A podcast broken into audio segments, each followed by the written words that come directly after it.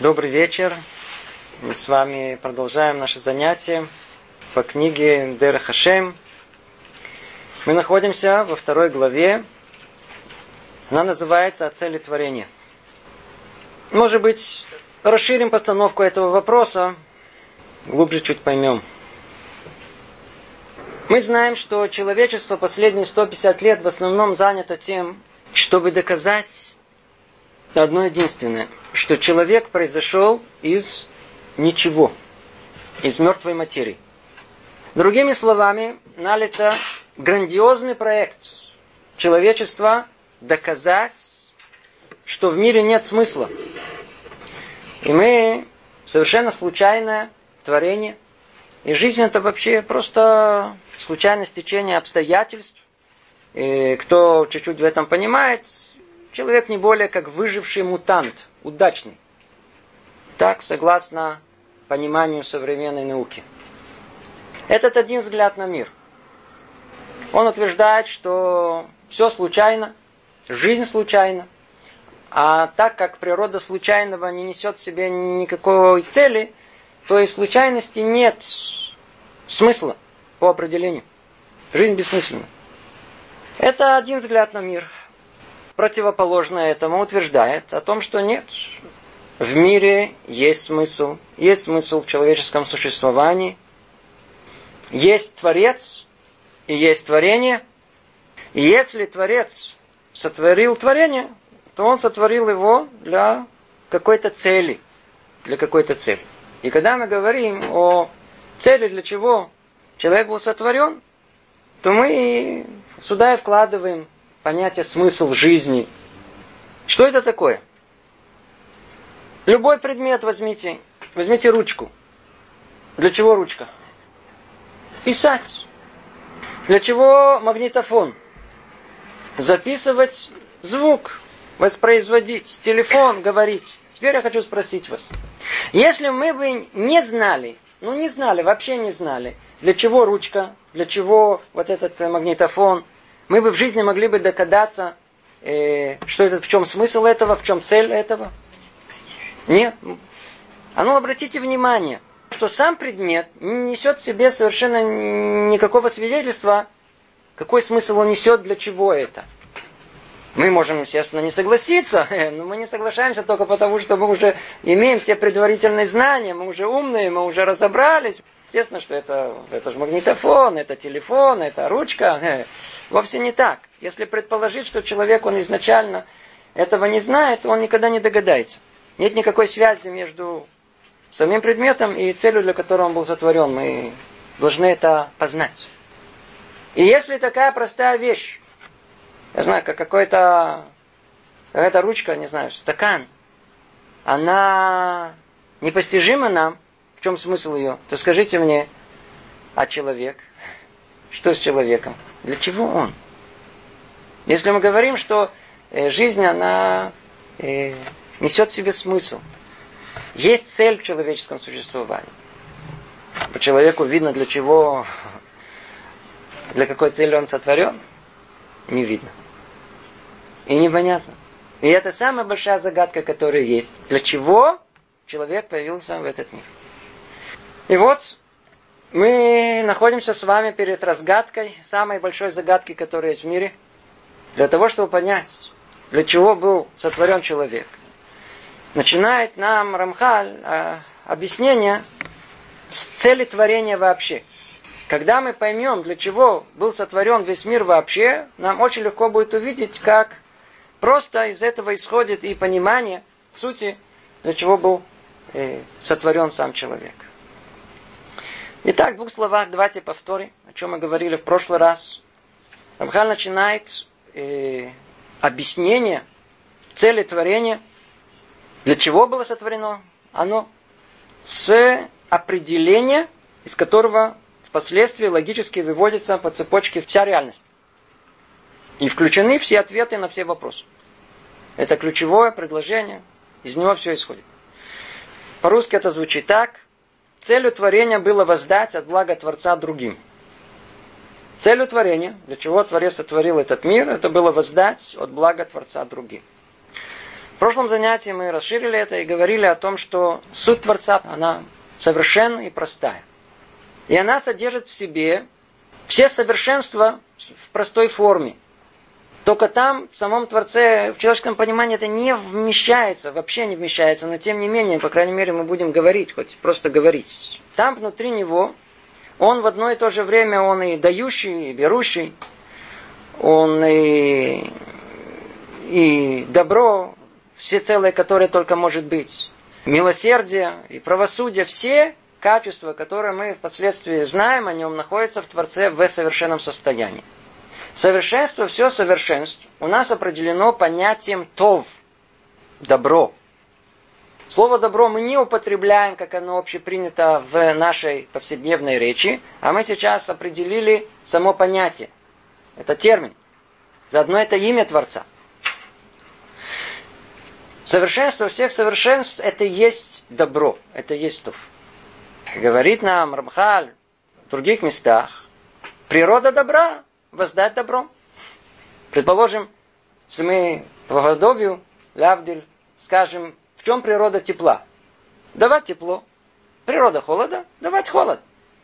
Природа добра, воздавать добро. И так как природа самого Творца, который суть его совершенства всех совершенств, воздать от того добра, что он есть, что он есть. Само понятие воздать и дать предполагает того, кто это должен принять. Нет стороны дающей, если нет стороны принимающей. Все прекрасно, значит, уже одного из этого, что речь идет о совершенстве всех совершенств, которое включает в себе, э, снова напомним, все совершенства, как то и состояние пассивное, так и состояние активное. Если мы говорим о активном состоянии, то оно должно воздействовать на что-либо. То есть должна быть реальность, которая воспримет это воздействие. Значит, мы снова возвращаемся к той точке, когда речь идет о э, совершенстве всех совершенств, то есть о добре, оно воздает из своего блага другим, другой реальности. Чего нам не хватает? Той самой реальности, которая примет это благо. Вот эта реальность и есть наш мир – это есть э, человек в этом мире. И она должна принять это благо от самого Творца. Это была первая э, ступень рассуждений, первый шаг. За ним последовало э, простой логический вывод, так как Творец, Он совершенство всех совершенств, то его желание воздать добром, оно не может быть э, минимальным, средним, оно каким может быть в точном соответствии с его сутью с совершенством, всем совершенством, она должна быть каким максимальным. Оно должно быть совершенным в каком-то смысле. Поэтому пробуждается вопрос, а в чем смысл этого воздаяния блага, этого добра, в чем оно будет состоять. Тогда мы разобрали с вами пример царь, который хочет отблагодарить своего какого-то любимца, подчиненного, э, э, приближенного. Как он это может сделать? Самое большое, что он может дать, он может его приблизить к себе настолько, насколько он может. Он будет, что называется, номер два. Он, в принципе, на самом деле и управляет всем царством, и только кресло самого царя, трон его отделяет его. Он где-то там наверху находится царь. А, а тот, кто управляет всем миром, это его э, управляющий, его заместитель. Номер два. Наиболее приближенный. Что мы видим? То самое э, максимальное добро, которое Творец Он воздаст, в чем оно будет состоять? В максимальном приближении к себе. На этом этапе нам было еще очень важно следующий шаг понять. А каким образом эта реальность, она может приблизиться к самому Творцу? Если речь идет о реальности материальной, то тут у нас понятно, в чем близость состоит. В пространственной близости. В мире духовном нет понятия пространства, как и нет понятия времени. Как же там? Объясняет там Рамха, многие другие мудрецы. В духовности близость между двумя объектами определяется подобием. Чем более подобны, тем более они близки. И это простое правило, мы его больше объясняли в прошлый раз. Но его надо запомнить, она основа основ. Из этого много-много что исходит. Это Тема сама по себе необыкновенно глубокая и интересна. Но надо знать, что в духовности близость определяется подобием. Насколько мы будем более подобны, настолько мы будем более близки. И мы приводили примеры о том, что два друга станут истинными друзьями, они приблизятся с точки зрения духовной, когда их интересы будут наиболее подобны. Так и надо искать себе невесту и жениха наиболее подобными. Настолько, насколько это возможно. Тогда и близость будет э, э, максимальная, которая есть. Итак, что мы с вами разобрали? Это, в принципе, это основная э, тема, которой мы занимались в прошлый раз. Показать, что Творец хотел воздать от блага своего творению. Это благо, оно должно проявиться в своей максимальной форме. В чем именно? В близости к самому Творцу. А близость возможна только тогда, когда это творение окажется подобным самому Творцу. Это простая цепочка рассуждений, которую мы должны постоянно держать в голове. Если мы ее потеряем, дальнейшее рассмотрение бессмысленно. Надеюсь, все более-менее это запомнили. Нам необходимо э, подобие. Подобие нам нужно для того, чтобы мы могли быть близкими к Творцу. Только тогда мы будем э, близкими. Кстати, то ли забегая вперед, то ли чуть-чуть опоздав, э, добавили очень, очень интересное наблюдение. Видите, что сказано у нас тут? Тахлита брия лейтив митовоид барах шмола золото. А цель творения была воздать от блага Творца другим. В Таре есть интересное место, которое тоже, когда говорит о создании человека, то там тоже упоминается слово «тов» – добро. Вы помните это место? Что сказано? «Ло тов йот Адам ливадо». Тора устанавливает нам это как э, закон. Она ничего не выясняет, а просто утверждает. Не есть добро быть одному человеку, нехорошо быть одному. Ведь, в принципе, как мы понимаем, человек, он э, не обязательно должен был быть двуполым. Он мог быть совершенно, знаете, демофродитом. Непонятно, чего мужчин вообще произвели в мир. Самооплодотворение, оно с точки зрения эволюционного дает гораздо лучшие результаты. Меньше проблем, не надо никого искать.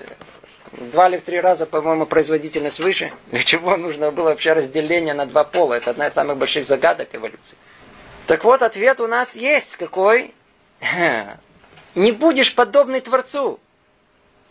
Лото вьет Адам Левадо. Нехорошо.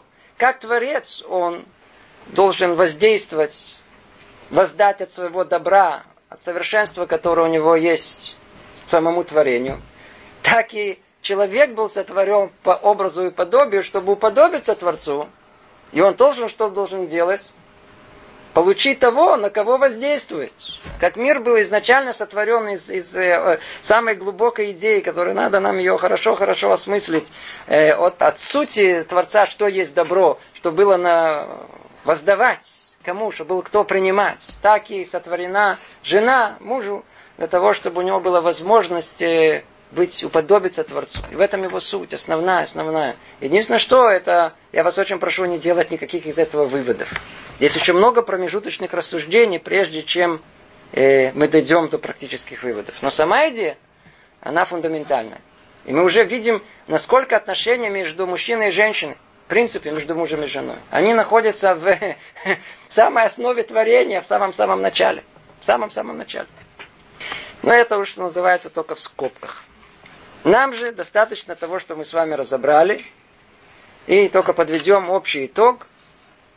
И получается, это последние слова, которые мы разобрали в прошлый раз, что замысел э, в творении было создать тех, кто будет наслаждаться его благом таким образом, каким это только возможно для них. Тут мы еще, по-видимому, э, э должны были э, сказать, что э, когда Творец дает возможность своему творению, которое он сотворил, получить это добро, как мы сказали, в чем это добро будет, к приближению к нему. А приближение достигается посредством тому, что он уподобится. Все время нужно, естественно, держать в скобках э, ясное понимание, что это не есть полное уподобление. Нельзя полностью уподобиться реальности Творца. А оно, что называется, в той самой пропорции, э, согласно которой человек и был сотворен. Человек может добиться, как сам Творец, совершенства, но только в соответствующей пропорции. Пример, который мы приводили, я знаю, э, два человека пришли попить, сильно хотят пить. Один пришел с кружечкой, а другой пришел с такой, я знаю, там, с э, кастрюлей. Каждый из них может достичь совершенства. В каком смысле? Они оба заполнят это до, до краешка. Но только, естественно, что у них объем разный. Но каждый из них, он, в принципе, ну, соответственно, получил и полное совершенство. Что ты хочешь? Какие претензии? Я тебе налил до конца, видишь, уже выливается.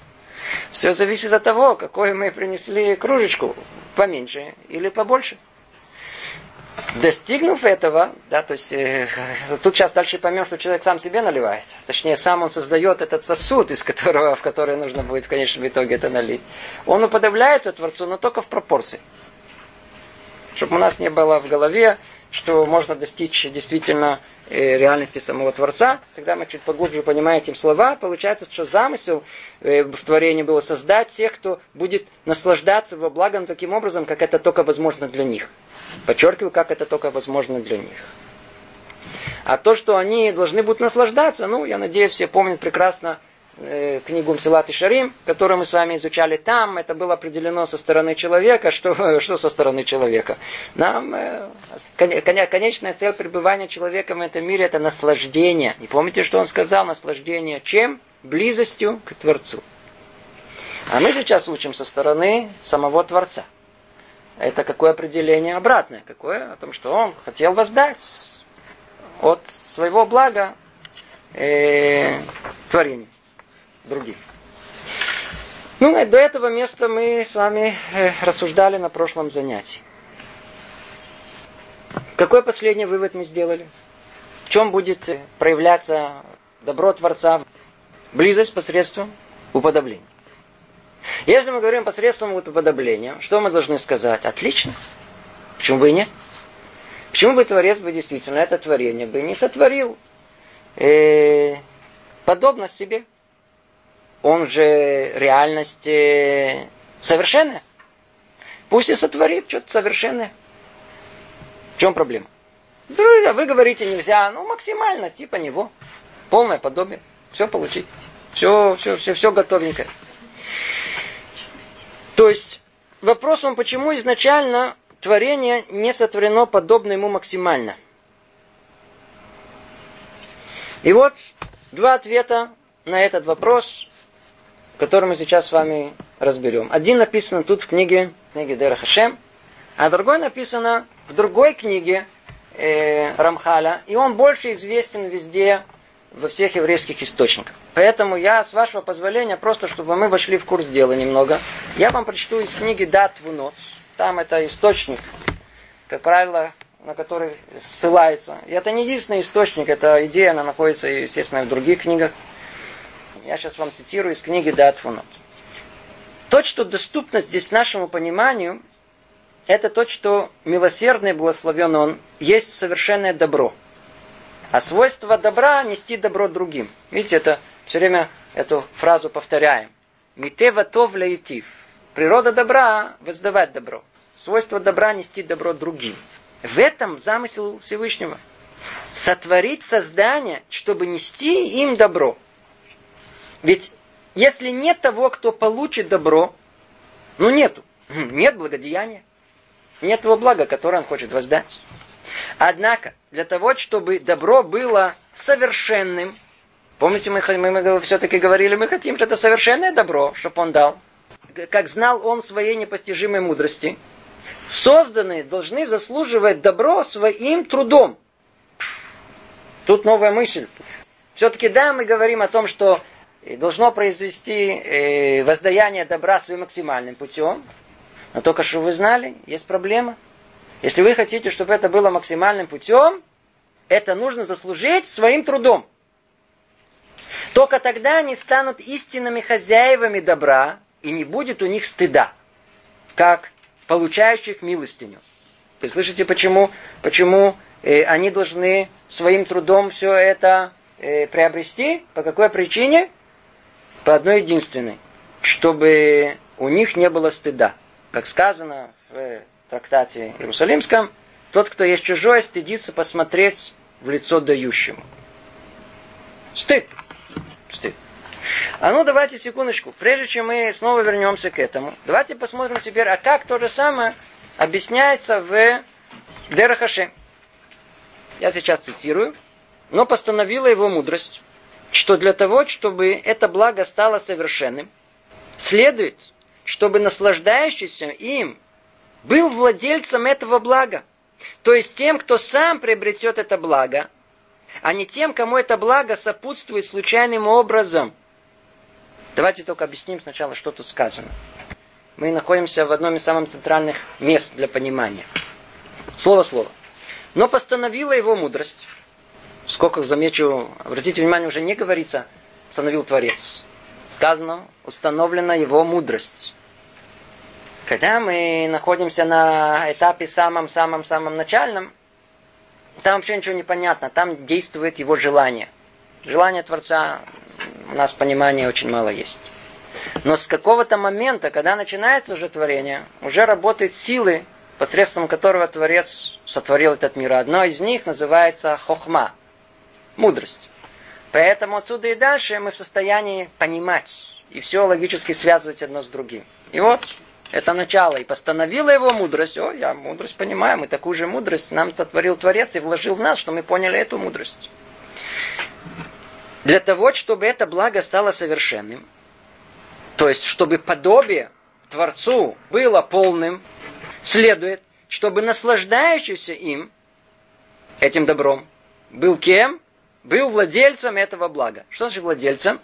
Тем, кто сам приобретает это благо, а не тем, кому это благо сопутствует случайным образом. Тут интересный сразу же переход. А, хотите быть подобным Творцу? Смотрите, давайте посмотрим на Творца. Скажите, он от кого-то что-то получил? Может, подарочки какие-то? Силы какие-то? Что-то такое? Могущество какое-то? От кого-то получил? Мы же с вами для этого и учили всю первую главу. Ни от кого. Он один-единственный. Все в нем совершенство и совершенств. В простой форме. Он ни от кого ничего не получил. Как же вы хотите быть на него подобны? Давайте предположим, что Творец сотворил творение, которое, оно полностью уже, как бы, условно говоря, совершенно. Откуда пришло его совершенство? Откуда? Как что? Полный абсолютный подарок. На. То есть, Творец, он влияет, а творение, оно такое все время, знаете, по стойке смирное, все выполняет. Кстати говоря, есть такие творения, как они называют? Ангелы, они есть такие, они существуют. Все нормально. Но это полная противоположность Творцу. Почему? Потому что реальность Творца, она состоит в том, что э, он сам является причиной своего желания быть Творцом. Он сам причина, порождающая все совершенство всех совершенств. Из него исходит, а не с какой-то, как тут сказано, сопутствует ему случайным образом. Что нам нужно? Чтобы и человек уподобился Творцу. Другими словами, чтобы он что? Желание быть совершенным в нем присутствовало каким образом? Чтобы он сам этого хотел, чтобы он сам этого добился. А если этого не будет, и смысла никакого нету. Он не уподобляется Творцу, он не выполняет цель своего предназначения в этом мире. Это абстрактным языком. А простым э, бытовым языком что это означает? Это революция, это не просто революция, это нужно просто... Сейчас мы скажем, надо закрыть все и на неделю задуматься. Цель всего творения мира и творения, то есть человека в этом мире, для того, чтобы он себя исправил. Вот в исправлении самого себя состоит вся цель пребывания человека в этом мире. Это, что называется, только как шапка, как э, общий заголовок. Но нам его достаточно, очень-очень достаточно. Надо просто понять, что в этом находится суть творения человека. Это начальная точка. Это изначально, когда мы определяем, для чего человека сотворили. Мы уже можем ответить, для того, чтобы он себя исправил. А для чего тебе надо исправлять? Если я себе сам исправлю, и мне никто не будет помогать, сам захочу исправить себя, то что? То я уподоблюсь самому Творцу. А что тогда? Тогда я буду ближе к Нему. А если ты будешь ближе, что произойдет? Ну, то, тогда я и восприму то самое добро, которое Творец хочет дать. Я буду и наслаждаться этим добром на веки вечные, как сам Творец. Это первая цепочка, которая она как бы дает нам уже какое-то понимание первое о реальности и о смысле реальности самого человека. Сколько замечу, мы занимаемся мировоззрением, мне хочется переходить на мусар, на тему Мсилат и Шарим. Но, но вспомним снова, и что из этого исходит. Когда человек понимает о том, что изначально, изначально все творение сотворено, и человек в нем только для того, чтобы он себя исправил, скажите, можно ли это забыть? Это основное, для чего приходит в этот мир. Представьте себе, запустили космонавта. Скажите, сколько готовили этого космонавта для того, чтобы он стал космонавтом? Годы, верно? Сколько готовили этот э, космический аппарат? Сотни тысяч людей, миллиарды долларов, не знаю что. Запустили, полетел, летит. Смотрит в иллюминаторе звезды, красиво. Вообще забыл вообще, куда он летит. Давай, нажимайте кнопки, какие кнопки. А он им прострация. Наконец-то один остался. Начал там себе рисовать что-то, писать стихи, не знаю, смотреть иллюминатор на звезды. Вообще, вообще прекрасно. Музыку включил. знаю, там, стал развлекаться. Ему говорят, для чего тебя послали? Ты давай, надо, тебя послали. Мы тебя вернем. И в конечном итоге вернули. Сколько? 70 лет, 80, сколько сейчас? Это человеческая жизнь. Мы появились в этом мире для определенной цели. И мы тут вместо того, чтобы заниматься основным, для чего человек приходит в этот мир, вообще не понимая, не сознавая, он начинает что? Смотреть в иллюминатор. Как называется? Тембелевизия. И смотреть или картинки смотрит, там какие-то путешествия куда-то. Поел хорошо, потом лег отдохнул. Ты что, сошел с ума, тебя послали, там сверху все смотрят на него, пытаются теребить, посылает ему кому-то, знает, а тут оно, давай, давай, пусть он, пусть он попадет в больницу, может там он начнется где Потом, может заболеет, начнется где Человек не понимает, совершенно не обращает внимания, он вообще а, полу, полуумный, для чего ты пришел в этот мир? Тебя послали совершенно для другой цели, что ты тут делаешь? Ты забыл, куда ты пришел. Это лежит в основе всего. Мы к этому вернемся еще много-много раз. Человек пришел в этот мир. Уже на этом уже самом таком самом общем уровне рассуждения он пришел в этот мир для исправления. Для того, чтобы сам он исправил самого себя. Только акцент мы будем сейчас это делать. Сам самого себя. На самого себя сейчас дальше много будем об этом говорить. Как Тора начинается, какими словами? Берешит, Барай, Луким. Вначале Творец сотворил. Что человек должен сделать? Вначале человек должен сотворить самого себя. Вначале человек должен сотворить самого себя. С этого все начинается, все наши рассуждения о том, что человек творит самого себя. Как? Справляет самого себя. И тогда мы тут же должны встать на дыбы, секундочку. А что Творец не мог нас сотворить более совершенными? То есть, если мы говорим о том, что нам нужно исправлять себя, что это значит? Что мы не исправлены. Что же он не мог э, нас исправить изначально? Сотворить нас в исправленном виде? Это вопрос. Это вопрос. Какой ответ дают в книге Дат Вунот? Ну, знаете, почему нас сотворили в такой виде несовершенном? Чтобы он не стыдился. Чтобы стыдно не было. А какой ответ дают у нас тут? Тогда ты не будешь подобным Творцу. Казалось бы, два разных ответа. Смотрите.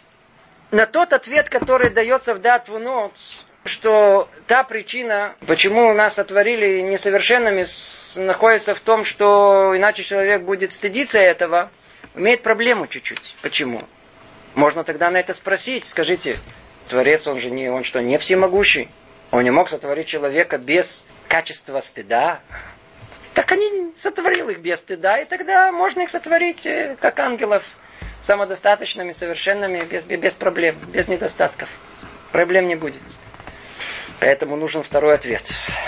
Тот самый, который мы тут даем. Только э, по сути, а почему же все-таки это ответы, они вроде казалось бы разные. Надо знать, что на самом деле это ответ один. Надо только понять поглубже, что оба ответа эти означают. Давайте вначале поймем, так как это, я снова повторяю, Много раз вы услышите и прочтете в еврейских книгах, много раз увидите о понятии Нехама де Кисуфа называется. В переводе дословном хлеб стыда. Из-за этого хлеба стыда вся, вся, все человечество оно исходит, чтобы человеку стыдно не было. А ну скажите мне, в чем, в чем проблема со стыдом? Проблема со стыдом, чтобы человек не принимал подарков. Почему? Когда человек принимает подарок, он стыдится этого. Ему неприятно, ему нехорошо. Помню на одном занятии, когда дошел до этого места, что человек не любит принимать подарков, у одной женщины глаза стали круглыми. Я понял, что она со мной не соглашается. И она это громко выразила. Она наоборот говорит, я даже очень вполне люблю, когда мне приносит, особенно муж, который, сколько ему не говорю, никак не, ничего не приносит. Скажите, мы не любим подарков, а что тут говорится? Почему не кричите? Да, я люблю подарки, верно. В самом деле человек любит подарки. В нужное время и в нужное место. Просто вовремя.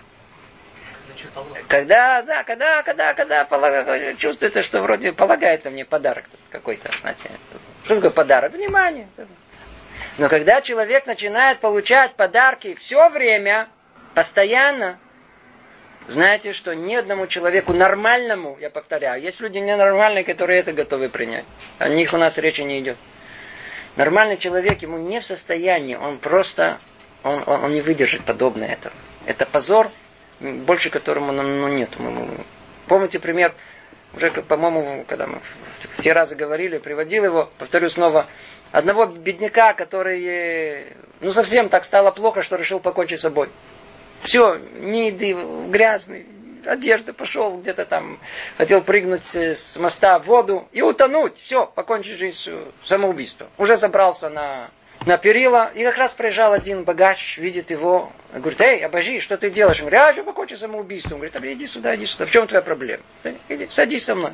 Взял к себе его домой, первым делом его в ванну, знаете, ароматную такую, там, отлежался, отмылся, всякие мази, пахнущие здорово. Потом одел его, знаете, одел его тепло, посадил около камина, дал ему сигару, какую-то сигарету дорогую, там, коньяка какого-нибудь.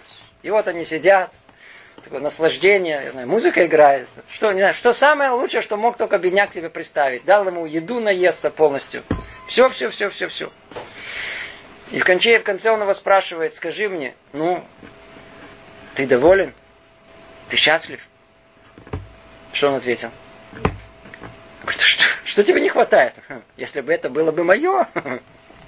Если было бы это мое, то есть если подарки, это хорошо.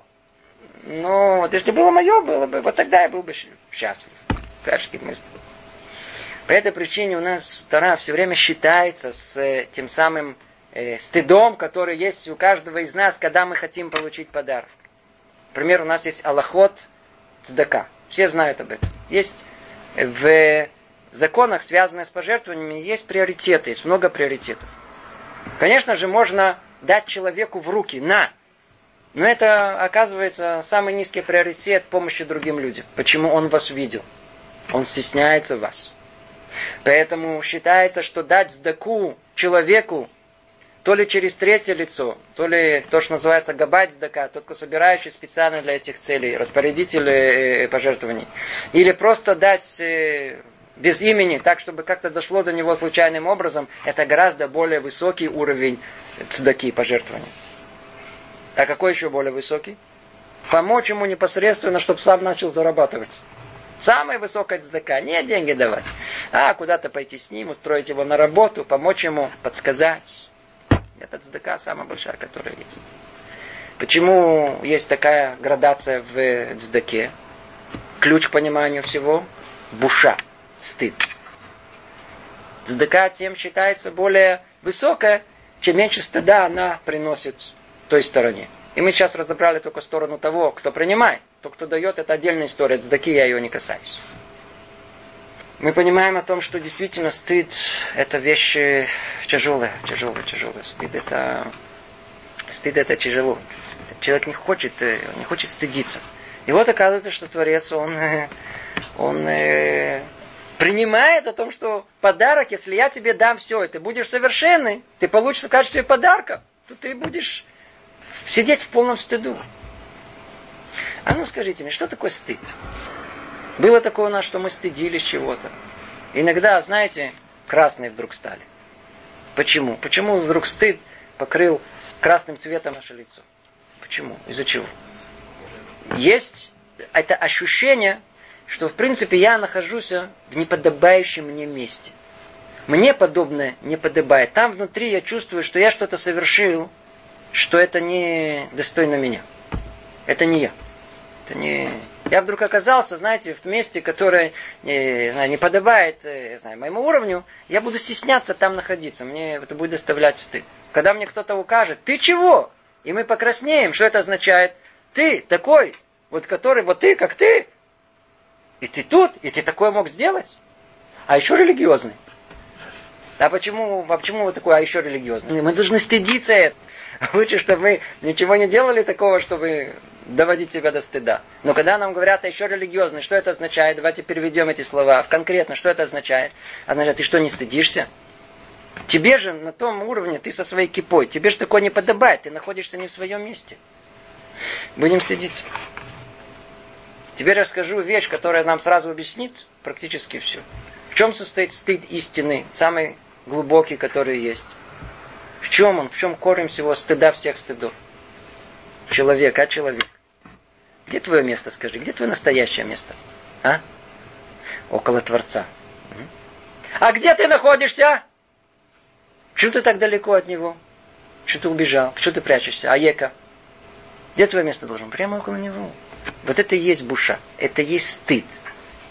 Это и есть тот самый стыд первого человека, который отошел от, от Творца. Это и есть тот самый стыд. Где ты? Давайте поймем это сейчас чуть-чуть э, поглубже. Есть еще одна книга, которая сняет более глубоко связь между двумя этими смыслами, которые мы тут с вами э, разобрали.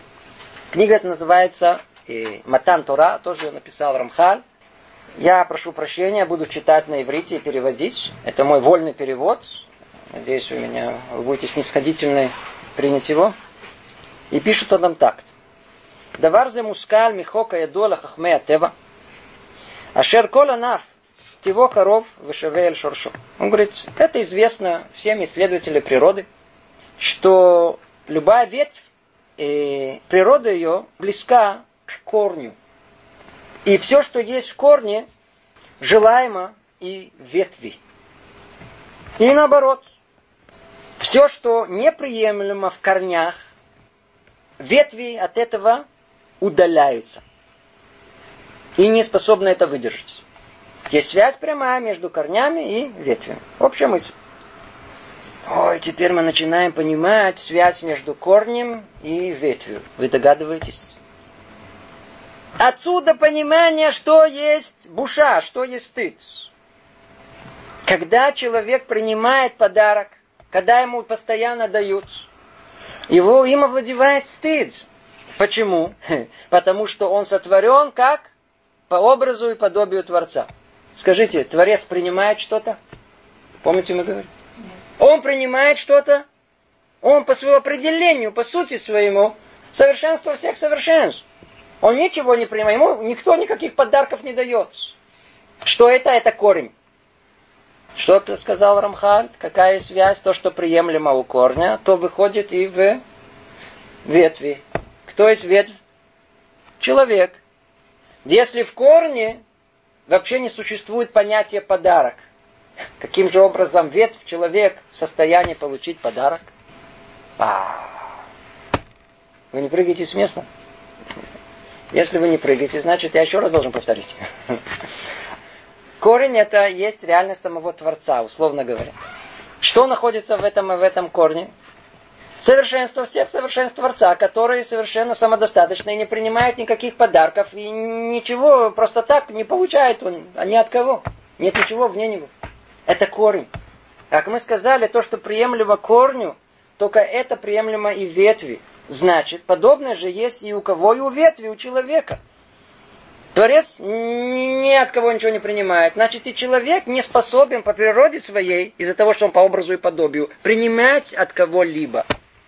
По этой причине оба ответа, который дает нам Рамхаль, они верные, они точные. Только один говорит о корне, с чего все начинается, а другой говорит о окончании, о самой ветви, о самом человеке. В самом в корне что находится? Подобие. Это то, о чем говорит Рамхаль нам в книге Дере Хашем. Человек должен, для того, чтобы быть подобный, он должен э, это купить, приобрести сам, своими силами. Это одно объяснение. Это корень, из этого исходит все наши рассуждения. Точно такое же рассуждение, но только на уровне ветвей оно звучит по-другому. Как оно звучит? Что Творец э, сотворил человека несовершенный. По какой причине? Чтобы он не стыдился. Чтобы он не стыдился. А почему надо не стыдиться? Ведь он мог его сотворить э, без стыда. Не. Почему? Потому что природа самого Творца, какая она, он сам ничего не принимает, значит и порождение его творения ничего не должно принимать. Ничего не должно принимать. Эту мысль надо ее прокрутить несколько раз. Она фундаментальная, она основа основ, на чего тут все строится. Что мы поняли? Давайте еще раз подведем итог и, что называется, попробуем пойти дальше. Пойти дальше. Вернемся, оставим в стороне хлеб стыда, о котором мы упоминали, как причину. Кто понял, понял. Кто нет, и прослушайте запись еще несколько раз, и, или посмотрите в других книгах, можно это понять. Давайте только вернется к основной сути понимания самой, э, по, по книге Дерахашем. Говорится так. Но постановила его мудрость, что для того, чтобы это благо стало совершенным, следует, чтобы наслаждающийся им был владельцем этого блага. Сам, сам, сам, сам приобрел это. То есть тем, кто сам приобретает это благо, а не тем, кому это благо сопутствует случайным образом. Подарок. Что значит случайным образом? Шел и нашел. Случайно нашел. Случайно нашел, получил подарок, будешь стыдиться. Это не уподобление Творцу, это полная противоположность. Поэтому сотворяет Творец творение это как? недостающим, несовершенным. Для чего? Чтобы он сам своими силами приобрел это совершенство. Это простая логика. И все, обратите снова внимание, исходит из самого первого предложения. Целью творения было воздать от блага Творца другим. Давайте прочтем следующее предложение. И говорит так нам Рамхаль. И пойми, что это называется некоторым уподоблением по мере возможного совершенства Всевышнего. На первый взгляд это противоречие. Творец творит творение несовершенное, и в этом есть больше уподобления. Почему больше уподобления? Мы уже об этом сказали, сейчас он повторяет это. Мы, мы, мы это заранее уже это сказали, сейчас он это определяет. Ибо Всевышний совершен сам по себе, а не по воле случая. Но со стороны истинности его сущности обязательно в нем совершенство и отсутствие недостатков. То есть это по сути его присутствует в нем. Вы слышите? По сути самого самого Творца в нем присутствует совершенство. От него из самого оно исходит. Значит, чтобы уподобиться, что надо быть, творение, кем оно должно, каким оно должно быть, оно тоже должно приобрести это совершенство своими руками. Само быть хозяином этого желания э, стать совершенным. Только тогда в этом и будет уподобление Творцу. А будет уподобление, будет близость. Будет близость, э, будет приятие и наслаждение и близости к самому Творцу. И тогда и совершится э, цель самого творения. Продолжает нам Рамхали говорит, конечно, не может быть в каком-либо другом, кроме э, самого Творца, чтобы истинность его сущности сама по себе обязывала бы в нем совершенство и отсутствие недостатков. Но чтобы какое-то творение хоть немного уподобилось этому, оно должно, по крайней мере, само приобретать совершенство. Не обязательно со стороны его сущности, и само устранить в себе недостатки, которые были бы в нем возможны. Обратите внимание, акцент тут уже на чем делается. Творение само это по себе, как Рамхаль точно-точно нам определяет, идет шаг за шагом. Оно должно, по крайней мере, само приобретать совершенство, не обязательно со стороны его сущности. Сущность человека, она несовершенна. Он уже нам намекает о том, что сущность его какая несовершенна. И это не обязательно. А что нам нужно? И он сам должен устранять себе недостатки, которые были бы в нем возможны. Бум. Которые были бы в нем возможны. И мы сразу чувствуем, тут у нас есть э, э, прямо на наших устах должно быть осознание о том, что человек, он, то есть творение это, я забегая вперед, говорю все время, что это человек, пока еще слово человек тут не появляется. Есть понятие только общее творение. Какое оно должно быть, быть сотворено изначально? Какое? Несовершенное. То есть с недостатками. С недостатками. Теперь, когда мы чувствуем, что мы подобрались к теме, которая является корнем понимания в мире того вопроса, который многие, многие, многие задают, им для многих это просто камень преткновения. Откуда? Откуда? Если Творец совершенство всех совершенств, и определение его само добро, из этого добра он хотел воздать всему творению, откуда же появляется в мире зло? Ай-яй-яй-яй-яй-яй-яй. Знаете, есть люди, которые хотят прям схватить Творца за, знаете, вот, а, вот тебе, а как же это так? Сейчас мы начнем понимать, откуда все это происходит. Откуда вообще происходит э, понятие зла в мире. Мы пока на самом деле еще понятие зла мы еще не дошли. Мы дойдем до него, будем еще о нем говорить. Но только тут находится корень. И вот читаем дальше, следующий абзац. Говорит нам Рамхаль так. Поэтому Творец создал аспекты совершенства и недостатка. И сотворил создание, в котором были бы одинаковые возможности обоих. То есть общий план творения, в чем он должен был состоять. Если Творец собирается сотворить творение несовершенное, значит, что должно в мире присутствовать? Реальность недостатка, несовершенства. И тогда что?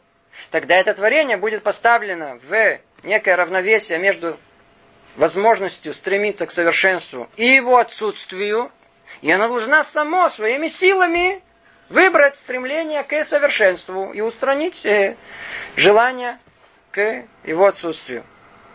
Это, в принципе, определение чего? Сейчас мы уже забегая вперед скажем, свободы выбора человека. Мы еще до нее не дошли. Но мы уже чувствуем, что уже тут заложено в одной, в одной, в одну минуту, в одну секунду мы вдруг получаем два основных понятия. Понимание, что такое в мире реальность недостатка. Она обязана была быть сотворена. То есть это, это возможность недостатка называется. Это не реальность. Возможность недостатка. Реальность единственная, которая есть, это реальность добра. В мире только было порождено возможность существования недостатка. И то творение, оно нужно выбрать в своем желании, личном, сам, своими силами, своим трудом и потом, выбрать желание стремиться к совершенству и устраниться от этого недостатка. Пишет об этом Рамхаль так, поэтому Творец создал аспекты совершенства и недостатка и сотворил создание, в котором было бы одинаковая возможность обоих. Всевышний дал этому созданию средства, с помощью которых он приобретает себе совершенство и устранит недостатки. О, следующий шаг. И тогда что? Недостаточно, что я сотворил, сотворили творение, он находится между совершенством и недостатком. Ну и что дальше? Что теперь нужно? Теперь нужно сотворить средства, при помощи которых это творение, оно будет стремиться к совершенству. И тогда можно будет сказать, продолжает Рамхаль, что это создание уподобилось, насколько это для него возможно своему Творцу. И оно будет достойно приобщиться к нему и наслаждаться его благом. Приобщиться к нему и наслаждаться его благом. Ну, и мы тут с вами коснулись только начала, корня того, что называется добро и зло. Из чего оно исходит? Мы до него еще не дошли, снова повторяю. Оно четко, ясно мы поймем чуть-чуть дальше. Из чего все исходит? Из необходимости сотворения в мире реальности совершенства и реальности недостатка. Для чего? Для того, чтобы это творение было помещено где-то там посередине, между двумя этими состояниями. И что тогда? Чтобы оно выбрало само само захотело приобрести реальное совершенство. Верно? Реальное совершенство хотела приобрести. А для чего тебе это реальное совершенство? О, если я смогу выбрать, я уподоблюсь Творцу. А для чего тебе уподобиться Творцу? Тогда я буду ближе к Нему. Ну что тебе это даст? Я буду наслаждаться его присутствием. И в этом что будет? Исполнится цель творения. Какая цель творения? Воздать от блага Творца другим. Ну, надеюсь, на сегодня хватит. Раташем. Продолжим в следующий раз. Всего доброго. Привет из Иерусалима.